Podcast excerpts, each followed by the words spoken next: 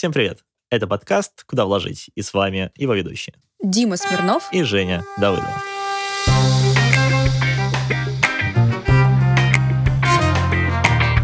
В рамках подкаста мы изучаем различные стратегии, на которых можно зарабатывать. От недвижки до крипты. Приглашаем гостей-экспертов и делимся своим опытом, так как тоже с Димой являемся действующими инвесторами в большинство стратегий, заходим своими деньгами. А мне, с своей стороны, хочется напомнить, что у нас есть барабанный дробь телеграм-канал, вот так вот в самом начале, да, я об этом напоминаю, и туда мы выкладываем полезную информацию и контакты наших гостей. А ссылочку вы можете найти в описании этого выпуска. А, и если вам нравится то, что мы делаем, наша подача, да и в целом тематика инвестиций, будем признательны, если вы поставите нам 5 звезд, лайк, ну и, конечно, подпишитесь, друзья, в зависимости от платформы, на которой вы слушаете данный выпуск. Вам не сложно, а нам очень приятно. И сегодня мы наконец-то обсудим что-то, кроме недвижки, потому что последние несколько выпусков у нас были посвящены именно ей. Но при этом тоже что-то реальное, а именно инвестиции в реальный бизнес. Дим, расскажи, пожалуйста, был ли у тебя опыт э, либо создания реального бизнеса, либо инвестиций в реальный бизнес? Ага, ну слушай, создания реального бизнеса никогда не было. То есть я такой классический наемный сотрудник, который всегда строил на себе какой-то карьерный путь. А, однако, если мы все-таки затрагиваем тему инвестиций в бизнес, а, то я бы здесь подразделял, что инвестиции в бизнес тоже разные бывают. Бывают инвестиции, когда я а, именно вкладываю свои деньги в какую-то капитализацию, да, там покупаю долю, либо что-то подобное. Есть еще такой термин, который называется финансирование какого-то бизнеса, то есть под финансированием имеется в виду так называемая схема займов. То есть когда я выступаю в виде такого ну, назовем это, банка, вот, э, и даю предпринимателю, предположим, там миллион рублей под какую-то определенную ставку, ну, пусть будет 25 годовых. А ну и, собственно, предприниматель мне выплачивает в идеале каждый месяц эту самую там денежку, ну, имею в виду проценты, а тело долго возвращает в конце.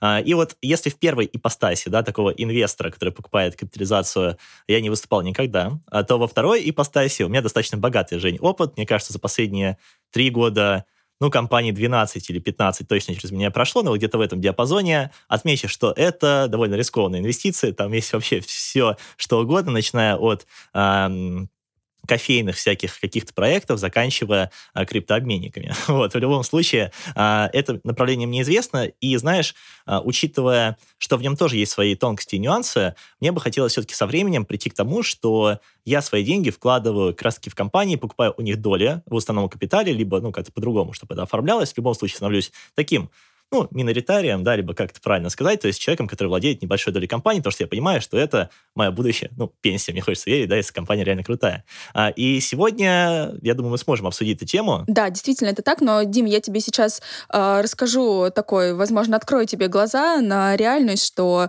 э, инвестиции в реальный бизнес, быть миноритарием ты можешь уже сейчас на фондовом рынке, и я практически уверена, что ты в какую-нибудь компанию да уже инвестировал.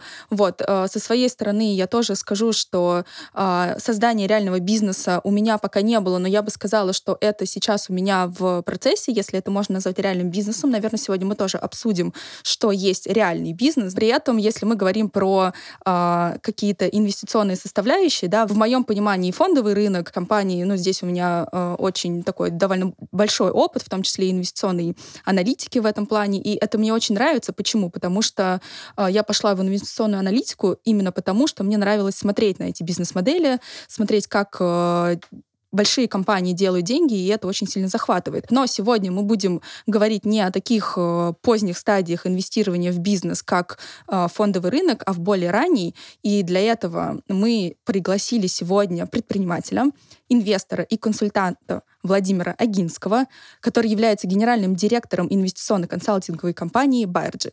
Привет. Да, привет, ребят. Супер. Как у тебя настроение?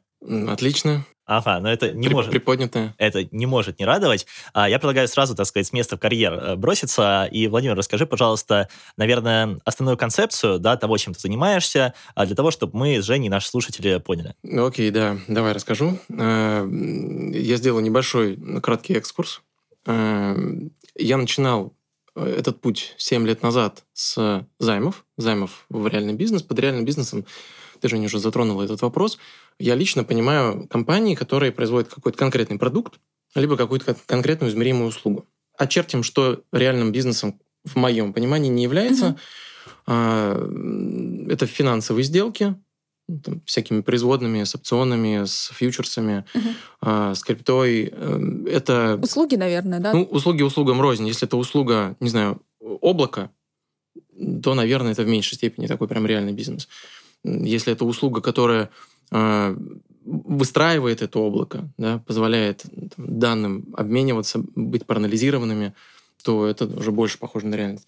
Тут грань, она очень тонкая, и, наверное, для кого-то недвижка — это абсолютно реальный бизнес, а для кого-то это вот сугубо development, да, который mm-hmm. имеет свои точки входа, точки выхода, правила игры, риски, плюсы там и минусы. Так вот, а, я начинал с инвестиций в бизнес. Мне нравилось понимать, что я могу поддержать тот или иной малый или средний проект на пути от выхода а, на горизонт роста, когда ему чуть-чуть не хватает, есть команда, есть продукт, есть процессы, и вот чуть-чуть не хватает ликвидности. И при этом, думаю, не секрет, но получить э, малому и среднему предпринимателю кредит в банке, это реально довольно сложно. Особенно если это не связано никак с недвижкой, потому что все хотят активы, все хотят поручительства, все хотят какую-то залоговую массу, и получается, что у них выбор-то не так велик. То есть либо идти за займами к частным инвесторам, либо ничего не делать. Просто потихонечку-потихонечку нарабатывать свою оборотку. С первой своей сделки я понял одну важную вещь. Вот прям, прям вот как только ее закрыл, и через неделю я ее понял, что важна диверсификация, потому что может произойти все, что угодно, когда угодно, с самыми разными последствиями. И только в случае, если у тебя 2, 3, 4, 5, 6 сделок в разных сегментах, в разной географии, еще даже неплохо бы в разных валютах, то ты тем самым оказываешься защищен. Но эта модель спустя где-то года 3-4 начала меня щемить. А, я понял, что у нее есть очень, очень четкий потолок.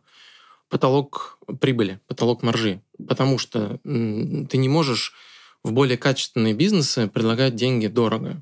Это логично, потому что они вырастают из своих штанишек и уже научаются получать э, доступ хотя бы к каким-то кредитным линиям там, на 10, на 20, на 30 миллионов рублей. Э, и наоборот, то есть э, если ты управляешь не только своими деньгами, но и привлекаешь там, друзей, коллег, знакомых, других частных инвесторов, объясняя, что ты делаешь, выступая своего рода синдикатором, то там тоже есть предел доходности, пусть которым им уже не интересно. Когда я это увидел 3-4 года назад, я подумал, что раз у нас есть уже сделки в портфеле, давайте попробуем на них посмотреть э, с позиции, как мы можем их прокачать, улучшить. И тогда у нас будет три опции. Первое, ну, мы просто быстрее выйдем и сможем делать новые сделки.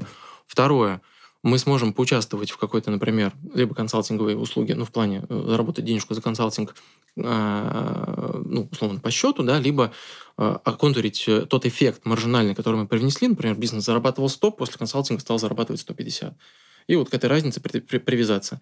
Либо же третий сценарий, что он позволит реально получить э, право участия либо в этом проекте, либо в следующем проекте этой команды, либо фаундера. Консалтингом я занимался сначала просто как хобби, желая вырваться из клещей нефтянки где-то с 2007 или 2008 года. Просто так сложилось, что я туда попал, в эту линию, и дальше никак оттуда не мог выбраться. И только консультирую предпринимателей и инвесторов по самым разным направлениям, по сельхозке, по открытию детских садиков, по строительству э, небольших фабрик, не знаю, макаронных изделий, по запуску дизайн-студий, все что угодно. То есть вот мало что, наверное, сможете назвать, чего я скажу, что я не видел никогда. А, вот я эту всю свою компетенцию, наработанную к тому моменту уже где-то там сколько, 12 лет, э, стал обращать на наш портфель и подсвечивать. Смотри, вот у тебя может быть более эффективный оборотный капитал, который мы сократим с 90 дней до 60. О, зачем? Ну, потому что у тебя оборотный капитал весит 300 миллионов, если мы его сократим на 30%, он у тебя будет весить 200 миллионов. 100 можно будет пустить либо в рост, а, либо, собственно говоря, вывести. О, интересно. Давай попробуем. Например. А, причем это могли, могли быть консалтинги в э, свете проработки коммуникаций для там, других партнеров этого предпринимателя. Такое тоже бывает, что происходит токсичная ситуация, и нужно расшиваться. Но не у всех хватает понимания, как это сделать корректно, чтобы потом не оказаться по разные стороны баррикад. А, когда мы сделали этот путь, пройдя весь свой портфель, мы поняли, что у нас есть проекты, которые приняли нашу позицию, наше предложение и решили с нами поиграть в эту игру, а есть, которым это казалось неинтересно, либо бесполезно, неприменимо. А дальше произошло следующее. Мы стали из тех сделок, в которых мы потенциал больше не видели, он только займовый, выходить. Из тех сделок, в тех сделках, в которых мы видели потенциал, мы начали углубляться. А, и следующим открытием была очень простая мысль о том, что угу, если ты сидишь в займе, то когда твоему заемщику больно, тяжело, то тебе тоже больно и тяжело. ты двигаешься по срокам, ты помогаешь ему, иногда даже ты э, докладываешь какие-то деньги, ты совместно с ним выходишь из этого кризиса или не выходишь. А, а если же ему очень хорошо, если все пошло да, корм в коня, и он вырос, то тебе опять больно, потому что все сливки остались в компании. По этой причине история с тем, чтобы входить в какую-то долю, а, понятно, что не на супер поздней стадии, потому что там будет э, ну, довольно большой чек и маленькая доля. А, интереснее.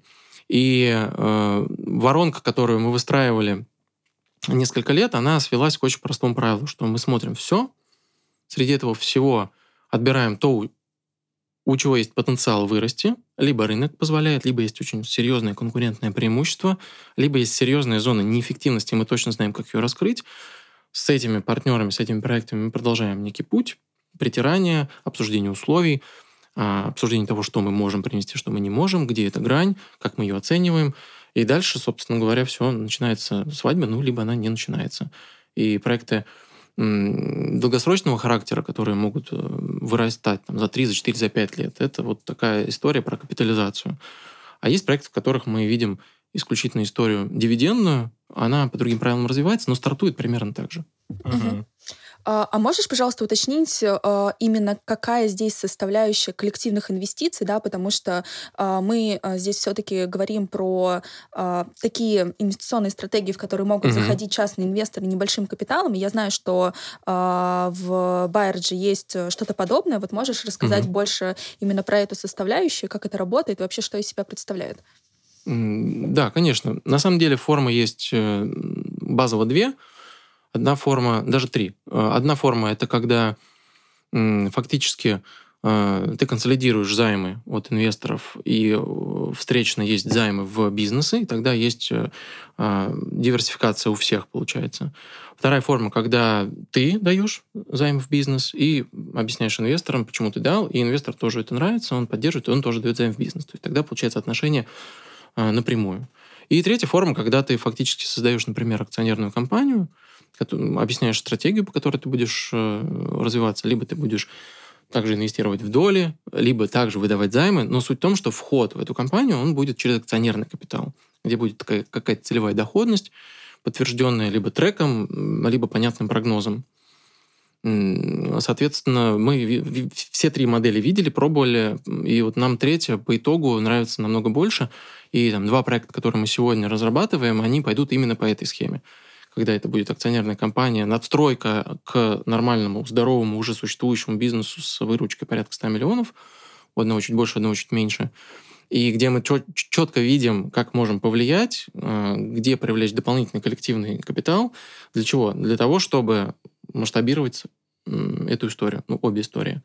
А тема коллективных инвестиций, она здесь чем хороша? Тем, что получается, ты можешь собрать чек в 20, 30, 40, 50 миллионов, ну, по 500, там, по миллиону, полтора, ну, у кого какой аппетит.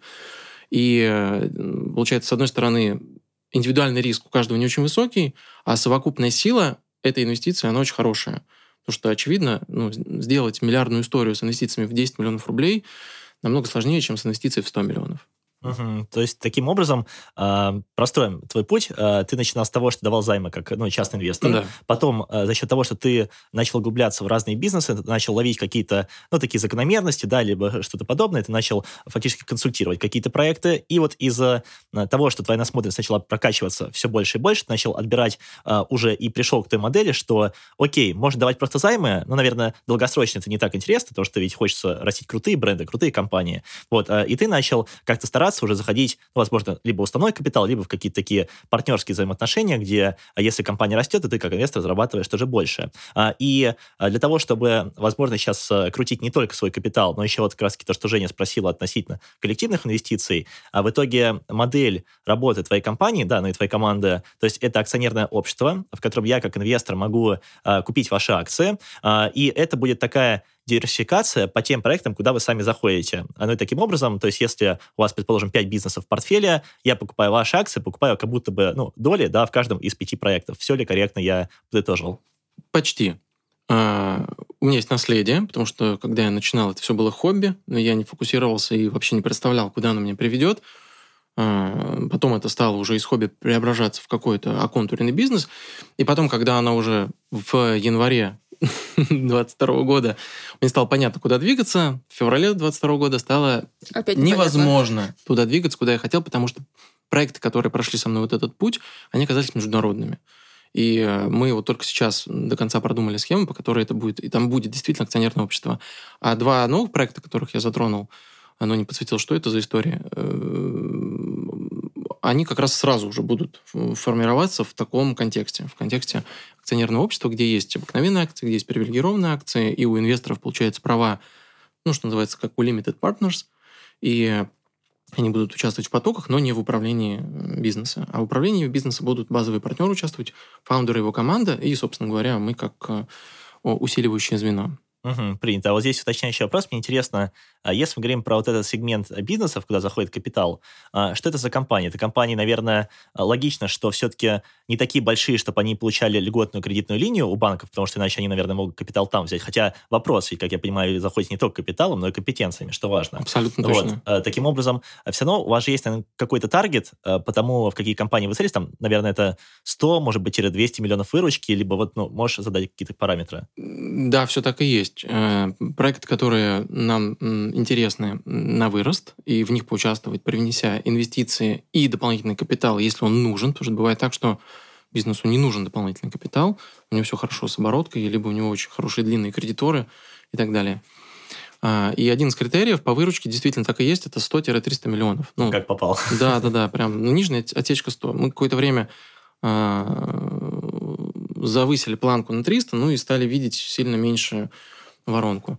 Ну, к слову, когда я говорю про воронку, вот у меня суммарный там, трек за 7 лет, сколько я уже этим занимаюсь, он составил порядка 300 проектов, то, что мы отсмотрели. А, тогда, если мы говорим про э, со стороны инвестора частного, да, вот, вот эти вот два продукта, которые у вас есть, там э, какого порядка минимальный порог входа для обычного частного инвестора, чтобы зайти, вот, ну, получается, уже даже, получается, не в, не в каждую сделку, да, а вот этот вот пул сделок в акционерном обществе. Ты про две сделки, которые мы сейчас прорабатываем, Ну, да? как, как у вас это, да, mm-hmm. сейчас это mm-hmm. планируется, ну, и дальше в целевом варианте какие будут да, порядки я понял. цифр? Да, спасибо за вопрос. А, смотри, ответ такой. Я вот 7 лет назад был частным инвестором, который очень хотел и не очень понимал. И передо мной было три двери. Первая дверь называлась э, там, «Все управляющие компании». Да? Куда ты приходил, и у них у каждого был там серый, рыжий, красный, черный, белый кот в мешке и так далее. И на прямой вопрос, а когда я получу сколько, был такой же прямой ответ, э, надо смотреть. За прошлые три года было вот X доходности, 30, 20, неважно, 25. Вторая дверь была, ну, раз нет того, чего тебе нравится, ну, тогда, наверное, не стоит, да. Ну, жди, пока появится. Третий вариант ответа был из серии, ну, раз такой как бы умный, тебе ничего не нравится, может быть, стоит тогда сделать что-то. И в тот момент у меня было полтора миллиона рублей в активе. И я вот этой цифры, в общем-то, стараюсь придерживаться, плюс-минус, ну, потому что я понимаю, что частный инвестор, который может начать куда-то входить, при, принеся полтора миллиона в там, несколько компаний, это что будет? Там, по 300 тысяч? Да? Ну, никому будет неинтересно их брать. Но вот если они соединяются в пул, то получается, что бизнесу уже будет интересно привлекать такие инвестиции. Поэтому чеком мы считаем все-таки вот 20 тысяч долларов или евро, либо а, полтора миллиона рублей. Ну, сейчас уже как бы в основном это рублевая история. И в, там, в старом портфеле который мы формировали, мы тоже поддерживались этого чека. Иногда старались задрать планку повыше, потрогать, почувствовать рынок. Мы видели, что интерес э, падает. И э, когда мы говорим про две новые сделки, которые будут уже также в рамках акционерных обществ существовать, мы на самом деле даже думаем чек сделать чуть ниже, потому что сейчас популяризируется это направление, прям активно про него э, многие пишут, снимают ролики. Есть платформы, которые делают очень простым вообще этот процесс акционирования компании. Поэтому мы все-таки думаем про чек в размере 500-миллион рублей. 500 а, тысяч-миллион рублей как входной билет. А, потолка, понятно, нет. Но для себя мы думаем, что а, в приоритете будем смотреть истории там, с полутора-тремя, с полтора-три миллиона. Чеком. Почему? Потому что что в один проект, что в другой проект, реальная потребность капитала составляет от 30 до 50 миллионов рублей. И теперь давайте, если мы разделим 30-50 миллионов рублей там, даже на 500 тысяч, ну, это очень много инвесторов, это 100 инвесторов. И даже если конверсия очень хорошая, 10%, это получается надо 1000 инвесторов обойти. Но, как правило, конверсия в таких сделках, она составляет там, от 1 до 4-5%. А тогда такой вопрос. А какого уровня капитала а, должен обладать э, частный инвестор, чтобы ему э, в голову пришла такая идея, что пора бы мне задуматься о каких-то таких подобных частных инвестициях, потому что, ну вот, э, я на себя примеряю, да, эту историю. В моем, ну, как бы понимании, в моей инвестиционной стратегии частный бизнес — это, ну, все-таки это альтернативные инвестиции. Абсолютно точно. Вот. А на альтернативные инвестиции сколько мы выделяем? Там 5-10%, правильно? То есть, по сути, если мы вот согласен ли ты со мной, да, либо какие-то другие порядки цифр? Ответ э, будет, э, возможно, тебя удивлять, потому что здесь нет прямой связи именно с вот этим аспектом. У кого сколько денег, чтобы он мог сколько-то вложить. А, по моему уже вот, ну, опыту семилетнему и наблюдениям, и общению, запрос на альтернативные инвестиции проистекает не от как таковой суммы капитала, от э, так называемой осознанности. То есть есть такой вот э, вид, род инвестора, осознанный инвестор, а, и у него запрос очень простой. Ой, я уже немножко устал, что-то куда-то как-то, мне бы, может быть, и хотелось, но не готов, времени нет. Но вот оставить бы след – так, чтобы это вот принесло пользу инвестиции, чтобы денежки поработали в режиме пассивной э, истории, но при этом скапитализировались, и, возможно, еще что-то там по пути в виде дивидендного потока приросло. То есть это вот запрос на то, чтобы к классной истории приложить немножечко руку, ну, а если точнее, то рубль. А, и когда вот это происходит, тогда возникает вопрос. Потому что до этого у тебя может быть 100 миллионов, но у тебя исключительно недвижка, либо, либо крипта, либо фонда. Слушайте, вот здесь на самом деле интересный такой момент. Мне кажется, это нужно отталкиваться э, скорее вот стратегии которого человека. Вот, например, моя стратегия. У меня много альтернативных инвестиций, потому что ты-то больше женщин сравниваешь с фондовым рынком. Mm-hmm. Ну, то есть ты, для тебя классические инвестиции — это вот недвижимость, и фондовый рынок, а все что остальное ты называешь альтернативными. Я правильно понимаю? Ну, кстати говоря, недвижимость считается классом альтернативных инвестиций. А, вот это, вот, э... это, это действительно так. У меня облигации. Да, облигации, акции. Акции — это а, классические И считается. даже крипта — это уже альтернативные инвестиции. Но если по каким-то классическим таким э, составляющим инвестиционных э, стратегии, то это так. Вот, я просто к тому, что у меня, например, в портфеле, получается, вообще весь портфель составлен из альтернативных инвестиций, потому что это там доходные автомобили, это земля, это, не знаю, это mm-hmm. всякие займы, а, и фактически а, к чему я веду? К тому, что я, например, свой портфель оцениваю в каком аспекте. А, у меня есть при, примерно какие-то разбивки. Я хочу, чтобы у меня в недвижимости там было 30%, да, там в категории бизнеса там еще 30%, что в крипте и так далее. И вот, например, текущее направление, которое мы сейчас обсуждаем, я его воспринимаю как, ну, не то чтобы венчур, да, потому что мы понимаем, что это уже компании, которые генерят прибыль, это не так, что я там вложил куда-то и, все. Вот, но при этом э, моя стратегия, например, отталкивается больше от денежного потока. Мне нравится постоянно какой-то cash flow получать, который я потом реинвестирую. А, и к чему я веду? К тому, что вот у меня, например, в портфеле, если бы я относил э, эту историю куда-то, э, я бы, наверное, выделял тоже, возможно, процентов 10-15. Почему? Потому что вот здесь, кстати, вопрос к нашему гостю, да, что получает инвестор, а, когда он входит в такие сделки? Потому что, как я понимаю, ключевой аспект в том, что это все-таки прирост капитала.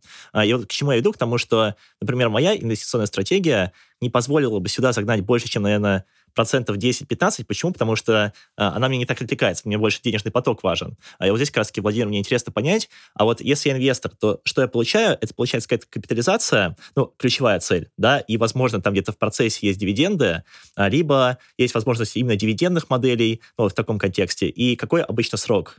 То есть, mm-hmm. когда я могу выйти из всего этого mm-hmm. дела? Прозвучало много вопросов. Я понимаю, да. Я попробую ответить по порядку, ничего не забыть. Если что, мы напомним. Да-да-да. Значит, во-первых, э, это разные виды проектов. Я имею в виду, есть проекты, которые чисто на капитализацию, и тогда это, скорее всего, срок 5-7 лет с какими-то иксами. Но так как это не венчурная история, то это иксы там 5-7 иксов чистую. А в там, контексте доходности это будет 25, 30, 35 годовых. А если же мы говорим про инвестиции в дивидендный поток, а, там доходность будет 20-25 годовых, И доходность в зависимости от проекта ну, будет начинаться, ну, условно говоря, либо спустя месяц, два, три, либо там, спустя полгода-год. Что-то в этом роде. Uh-huh. А, в случае с выходом из первых активов, что называется, нужно ждать события ликвидности. Если капитализация ожидается от венчурной модели, тогда это либо какой-то поздний раунд, где кто-то придет на раунде Б и всех пропылесосит, либо не всех, а половинку у всех возьмет. А, либо же бывают такие истории, что заканчивается как IPO, а бывает, что приходит стратег и закрывает вообще просто всю поляну и начинает уже развивать это как in-house продукт. И очень сложно прогнозировать и управлять этим, э, этой датой и этим процессом. Он абсолютно от тебя не зависит. Хотя нет, это тоже не так. На самом деле, с акциями в венчурной компании ты вполне можешь прийти в private equity фонд, либо, в принципе, в какое-то сообщество инвестиционное и обозначить, смотрите, вот у меня есть сделка, неважно, там, велосипеды или там моряки или еще что-то. Э, я бы хотел выйти. Ну, как бы за сколько? Ну, вот я считаю, что за столько, за 30. А почему? Ну, вот прошлый раунд был 40. Я понимаю, что как бы до следующего раунда ехать долго, но хотя бы 30 меня устроит. А заходил по сколько? Ну, заходил по 10. Ну, как бы, бывает такое. Или вообще по 1. Ему, в общем-то, там что 30, что 40 одинаково хорошо. В историях, а, в которых есть дивидендная составляющая, ликвидности намного больше, потому что и воронка инвесторов тоже шире, а, потому что ты можешь по пути просто, ну, например, давай на цифрах, вложил миллион рублей в историю, которая могла выдавать дивиденды в первый год 100 тысяч рублей. Да, проходит год, проходит два, история начинает выдавать уже 300 тысяч рублей. То есть у тебя текущая дивидендная доходность уже 30-я. Еще проходит еще год, она уже 400. И получается, что если ты свой миллион будешь продавать за миллион, ты кому-то продашь 40 доходность за два с половиной года, а она отобьется. Такая корова самому нужна. Да, поэтому ты начинаешь продавать уже свой этот миллион за там, миллион двести, понимая, что там, 400 на миллион двести – это тоже ничего себе треть. Uh-huh. И так далее. А, продавать ты также можешь, ходя в сообщество, да, или, бы, или же а, существует такая вещь, как вторичный рынок, и там та, та же самая Додо Пицца, они активно это организовывали. Это не единственный пример. И э, вот в тех двух проектах, которые я сегодня затронул, опять же, никак не скажу, да, ну, я могу просто подсветить, что это одна история там, с железнодорожными вагонами связана, другая история связана с детскими досуговыми центрами семейными. Вот. И там, и там есть э, проденежный поток, и там, и там есть элемент капитализации. Получается, своего рода гибридная модель. То есть ты, с одной стороны, можешь зайти с расчетом на то, что проект вырастет со временем, и он будет расти, но при этом есть дивидендный поток. То есть, причем, если бы его не было, ну вот я сегодня, в сегодняшних условиях, со своей новой стратегией, а, я бы туда и не смотрел. Потому что истории про только капитализацию мы уже там подобрали, сидим, ждем, будем долго ждать. Это уже портфель другого толка, другого рода. Когда мы говорим про а, акционерное общество и в целом вот инвестиции в такие, ну, назовем это непубличные компании, э, это же всегда вопрос оценки. Э, и вот э, я понимаю, когда мы говорим, например, про публичные компании, да, которые там на фондовом рынке торгуются, либо которые выходят на IPO, то есть у них есть какие-то мультипликаторы, их можно оценить там с конкурентами там по всему миру, ну, короче, что-то поискать. Вот мне интересно, как оценивается здесь, потому что я как инвестор хотел бы все-таки заходить по реальной оценке, потому что ведь если я владелец проекта, который делает там вот эту железнодорожную историю, да, или какую-то подобную, мне бы хотелось, чтобы мою компанию оценили как можно больше. Но это логично, да, то есть я больше кэша получу. Вот. И здесь вопрос в том, как оценивать маленькие компании, которые не публичные, а, особенно на российском, возможно, рынке, да, то есть это же вопрос непростой. А, вопрос непростой, и на самом деле на него есть несколько ответов. Потому что, с одной стороны, есть практика рыночная, устоявшаяся, которая свидетельствует о том, что полуторагодовалая-двух-трехлетняя прибыль – это нормальный такой вот диапазон для входа в тот или иной актив. При этом, как ты правильно заметил, есть публичные компании, которые часто могут быть прямыми, ну, не то чтобы конкурентами, но аналогами. И э, если стратегия в компании, например, через 2-3 года выйти на IPO, и если она действительно аналог, и на IPO эти компании стоят 7 прибылей, например, то вполне возможно стоит опираться именно на эту оценку с дисконтом, потому что компания все еще частная, и путь ей еще предстоит пройти. Уровень дисконта тоже вещь очень растяжимая. А, если команда и фаундер сможет защититься очень сильно и хорошо, то он может отстоять там, дисконт в 20, 25, 30 процентов. Да? Если же э, процессы очень плохо настроены и э, риска очень много, ну, возможно, это будет прям 50-60 процентов. Но, опять же, снизу будет подпирать полутора-двух-трехлетняя прибыль, которая все это отрегулирует. А также оценки могут строиться на том самом денежном потоке либо прибыльности. Ну, то есть, если эта история может генерить в прибыль, в дивиденд X, ну, очевидно, мы знаем, что ты можешь 10, не знаю, там 5-7% получать на облигациях, слэш-депозитах, слэш-акциях, ты можешь там 15, 20, 18% получать на там, облигациях, а, либо на коммерческой, например, недвижимости. А, опять же, если у тебя будет очень хорошая точка входа, и ты очень хорошо будешь управлять своим этим арендным потоком. Ну и все. То есть и дальше ты понимаешь, что все, что больше, оно, с одной стороны, получает доп. риск, а с другой стороны, ну, где это больше заканчивается? В 20, в 22, в 23, в 30, потому что там уже начинается овер-риск. А вот здесь у меня такой вопрос. А, мы говорим про оценку, да. А, вот для обычного частного инвестора очень сложно производить самостоятельную оценку. Mm-hmm. Мало кто об этом задумывается. И вот а, конкретно в вашем случае вы проводите самостоятельно оценку, андеррайтинг всех этих компаний, которые предлагаете в конечном счете инвесторам, либо все равно вы просто как какое-то такое связующее звено, но при этом без какого-то такого гайденса именно... Я поняла, что у вас есть гайденс на стороне для самих э, компаний. Что да, такое гайденс? Давайте для простых слушателей. Э, да, это, прошу прощения за мой англицизм. В общем, это, ну, то есть консультирование, да, по сути, консультирование самих э, физических лиц, вот этих вот конечных инвесторов, о, о том, насколько привлекательна эта сделка или нет. То есть вот, ну, как бы если бы я, э, ну вот, ладно, давай, Дим, тебе понятно, что такое э, ПНАИ 3? Тебе, ну, подходит такая Но... оценка или нет? Ты зайдешь или не зайдешь в компанию, я не знаю, Global Trans или еще, ну, как, короче, компания, которая занимается железнодорожными перевозками? Нет, для меня это очень сложно, хотя я понимаю, что такое ПНАИ, но очень ну, сложно, да. да. Я просто к тому, что вот, ну, просто цифра как цифра, она не очень понятна. То есть для инвестора, который не очень сильно разбирается здесь, либо ему вообще не стоит идти в подобного рода сделки, либо вы ему все-таки каким-то образом предсогласовываете согласовываете, предоцениваете эти сделки и предлагаете только те, которые с вашей стороны являются интересными. Вот как, как здесь со стороны инвестора происходит э, оценка и понимание этой оценки? Мы ее защищаем, то есть мы ее считаем сами, причем по-разному, через активы, через модель, через э, сопоставимые метрики, через дисконты к аналогам. Ну, все зависит от актива, от бизнеса. Если mm-hmm. у него аналогов нет, ну, ты пойдешь считать модель.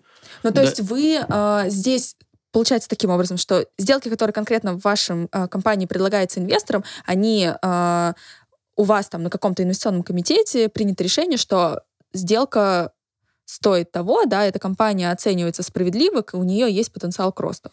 Примерно так. Угу. И есть еще одна поправка, потому что если я понимаю, что по этой цене на будущем выходе у инвесторов в сухом остатке будет всего 20 годовых, я понимаю, что эта оценка очевидно завышена.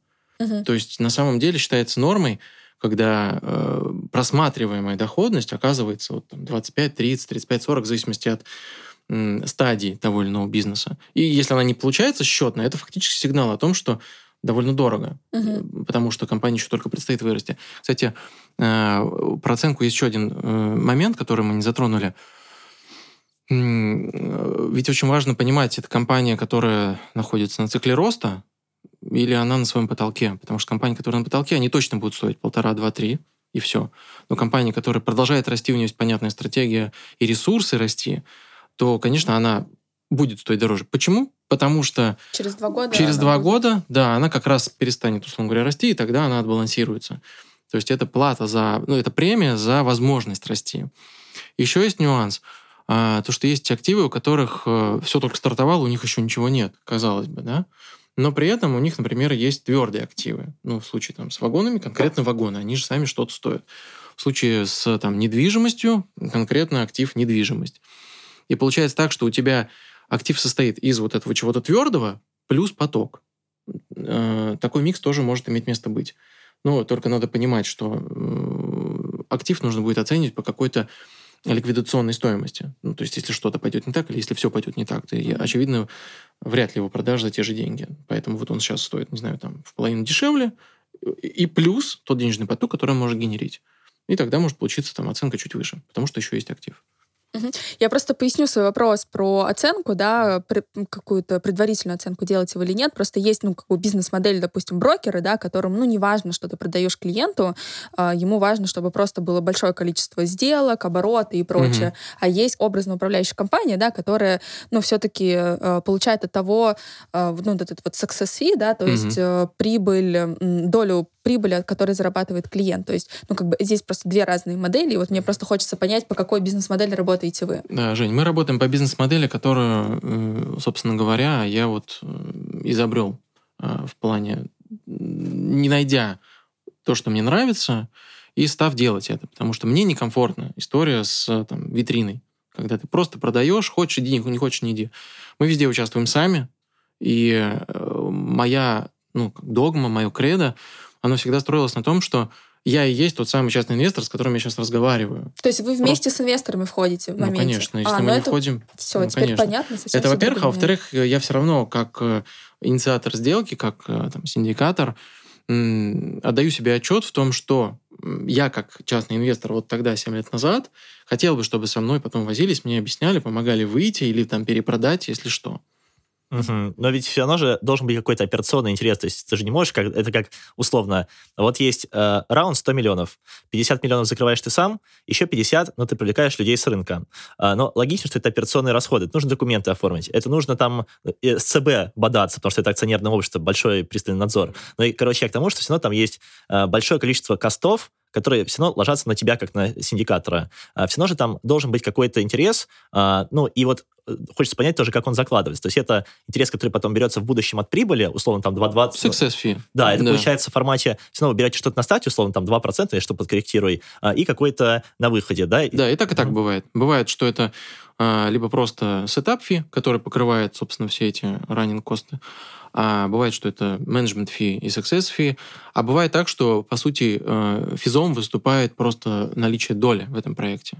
Mm-hmm. То есть мы не берем ничего, но мы будем участвовать в потоке. Но при этом, опять же, мы ставим деньги, которых хватит на то, чтобы юридически все это склеить и вот эти вот э, расходы на старте понести. Вот такая составляющая интересует консалтинга уже внутри, да, то есть э, вы же получаете, ну, получается, заинтересованы э, в том, чтобы растить эти компании, да, в, привносить свою экспертизу, и, соответственно, э, здесь наверное, еще и со стороны самих компаний тоже есть выбор, да, то есть, условно, они могут пойти в какой-то там инвестиционный клуб, который просто вкладывает деньги и, и все, и все, что они делают, да, mm-hmm. но при этом э, есть с другой стороны какой-то какой фонд э, или как... Э, Ты говоришь про money, по сути. Да, да, да, про, про money, то есть э, я к тому, что такая бизнес-модель, она больше привлекает хорошие компании, которым нужен еще и в том числе экспертиза для того, чтобы э, быстрее и эффективнее расти.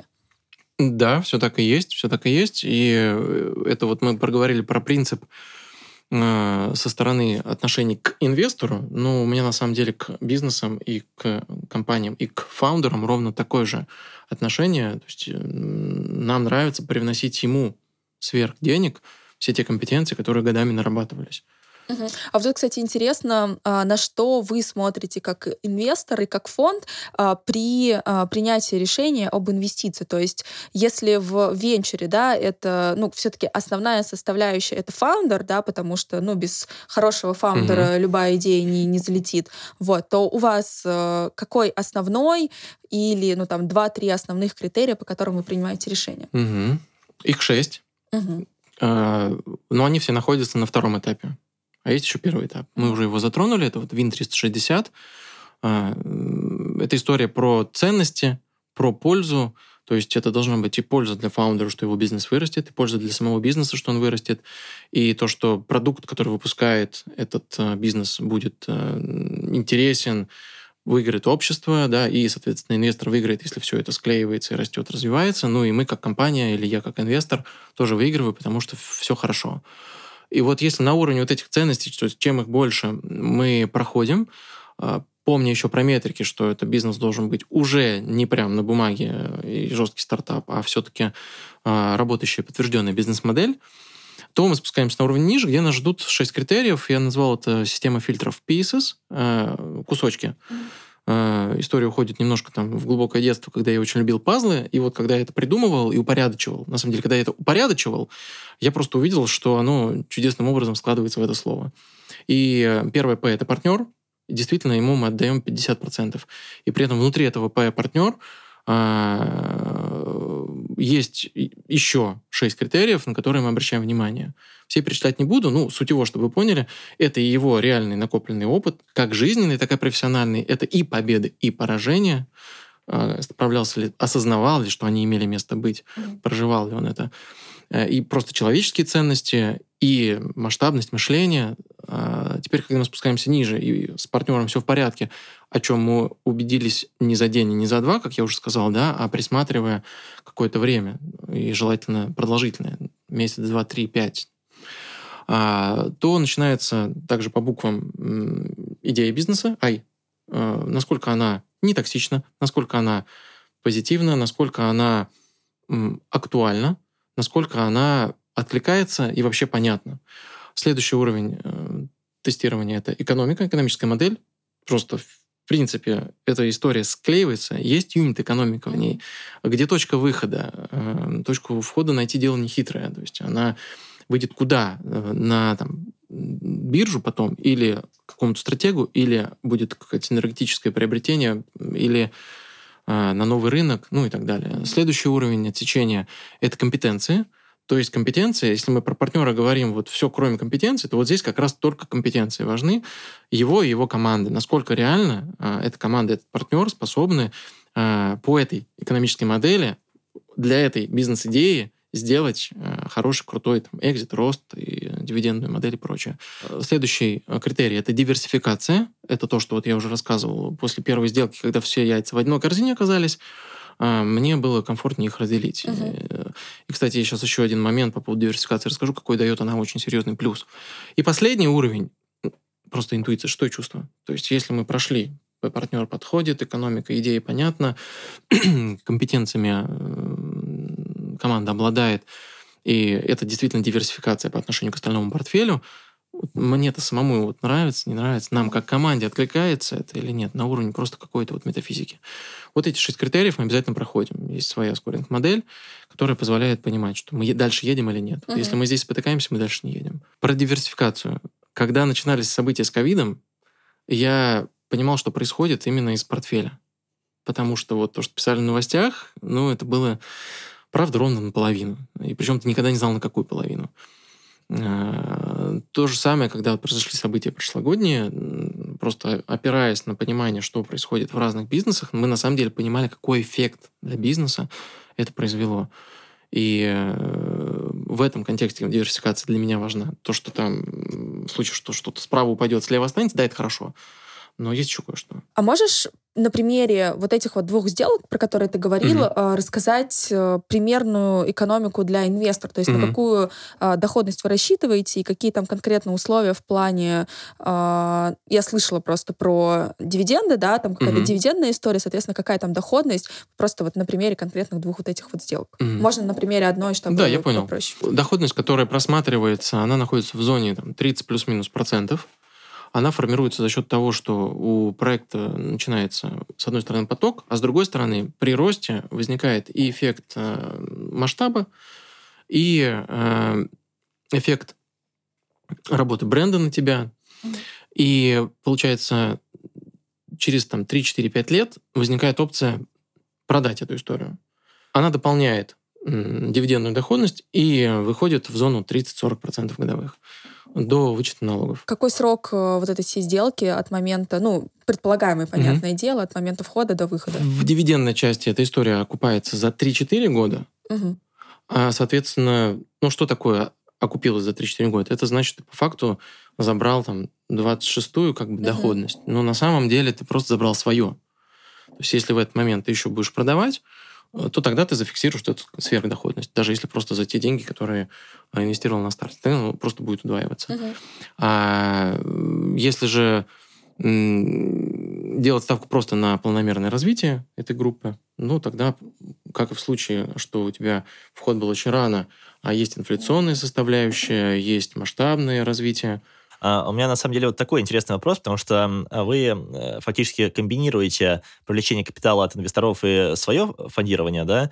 А мне интересно, если мы смотрим на вас как на отдельную структуру с капиталом, который заходит в проекты, какой это порядок цифр, а если публичная информация, то есть, условно, мне как инвестору было бы просто интересно понимать, с кем я в сделку захожу. То есть, условно, у вас там фонд, вы говорите, у, вас, у нас фонд 100 миллионов, мы 100 миллионов раскидываем там везде, условно, по 10 миллионов. А либо вот э, можешь что-то рассказать?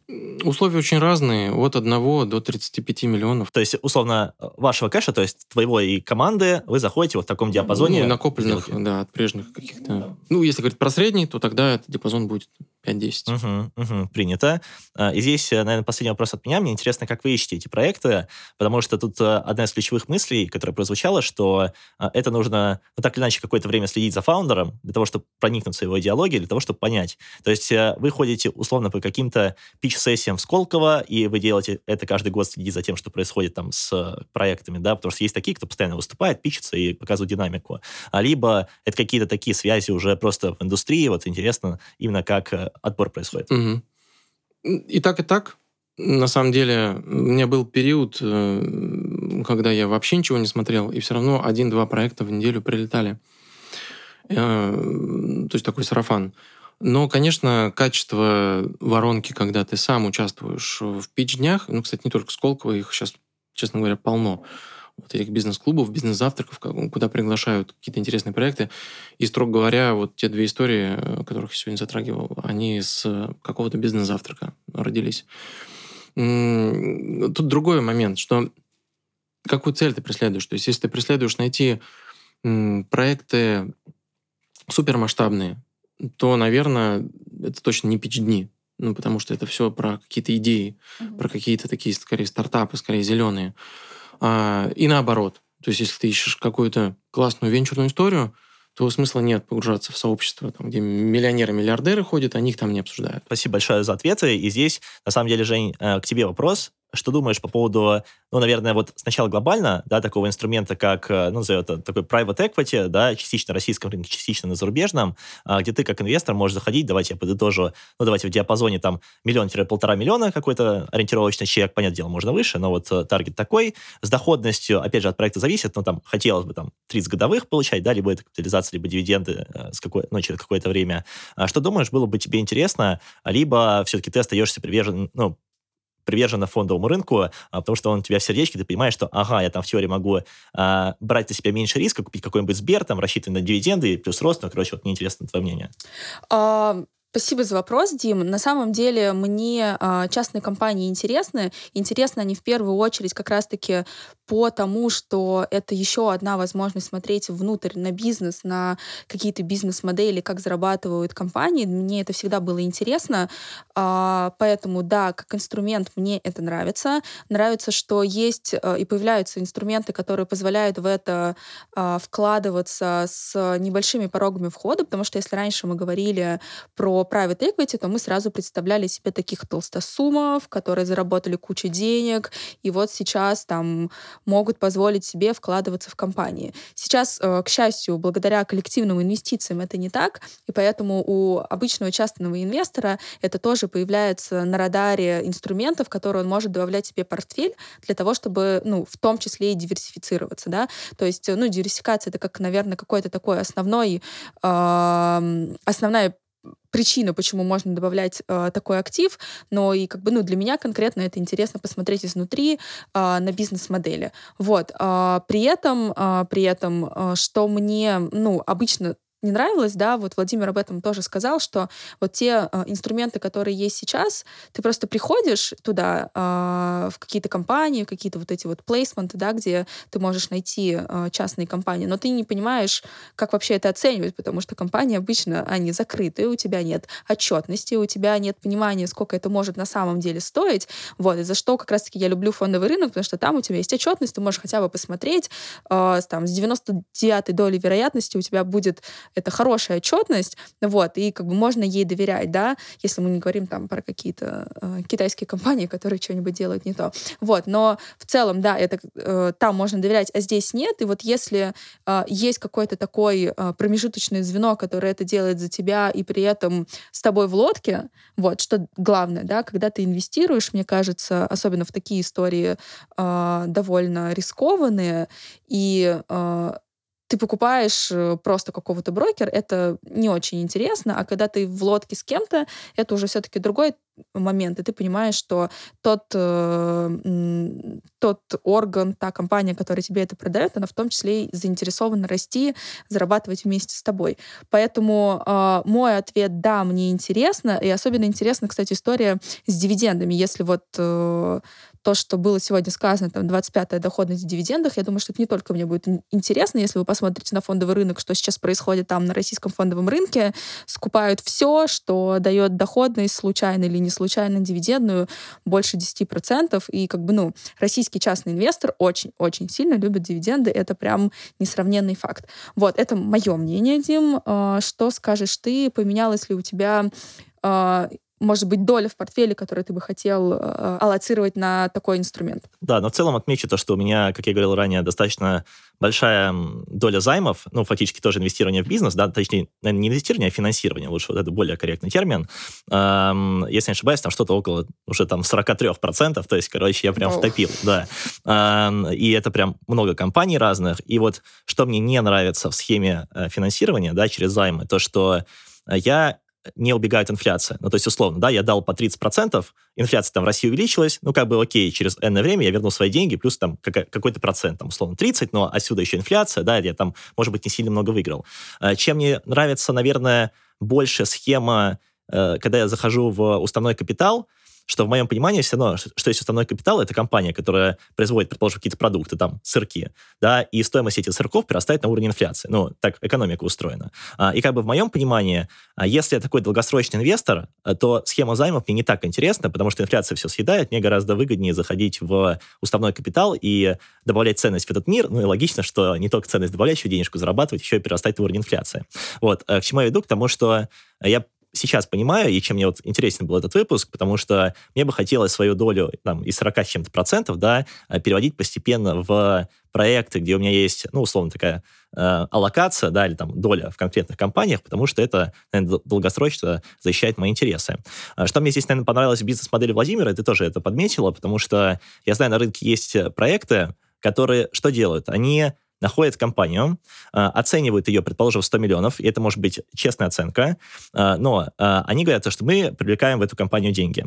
И что происходит дальше? Они завышают стоимость оценки, и, типа делают, например, 110, да, 110 миллионов, а, и фактически, когда они деньги э, вливают, а, они 10 миллионов забирают себе как комиссию. И что произошло? Я как инвестор купил компанию с завышенной оценкой, да, то есть, возможно, тоже, кстати, ну, в зависимости от того, что я там покупаю, но все равно а, это означает, что если на вторичном рынке захочу продать, я буду продавать уже по более завышенной оценке. А, и таким образом, вот компании, которые делают вот конкретно это, мне не так импонируют, потому что они зарабатывают, условно, сразу в моменте кэшбэком таким, да, скажем так. Вот, чем мне понравилась бизнес-модель Владимира, что они привязываются больше к success fee, то есть им самим интересно, они сами заходят капиталом, а, и вот это мне скорее импонирует как инвестору.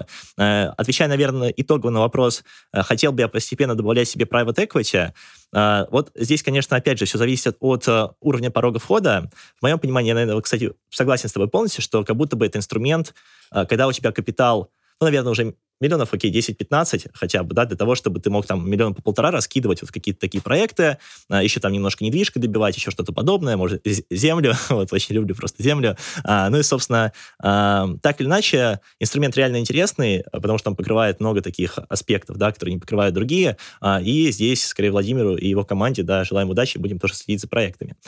Собственно, Жень, есть у тебя что сказать под завершение этого выпуска? Ну, конечно, я, как обычно, агитирую за то, чтобы ставили нам лайки, подписывались на наш телеграм-канал и ставили 5 звезд в агрегаторах музыки. Вам не сложно, а нам приятно. Да, и я напоминаю, что все контакты нашего гостя, да, и те проекты, которые он делает, будут в описании данного выпуска. А на этом будем заканчивать. Всем спасибо и пока-пока. Пока-пока. Всем пока, спасибо.